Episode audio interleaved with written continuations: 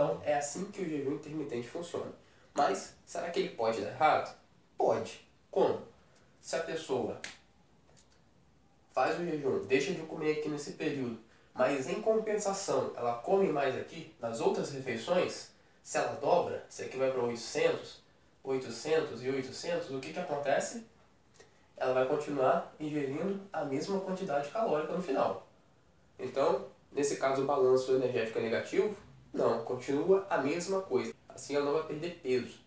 Então, é exatamente assim que ele pode não funcionar. Se você compensa as refeições que você deixou de fazer, comendo mais ou comendo mais vezes, e no final das contas, o balanço energético, o consumo continua o mesmo, aquilo que o seu corpo precisa para se manter, você não vai perder peso.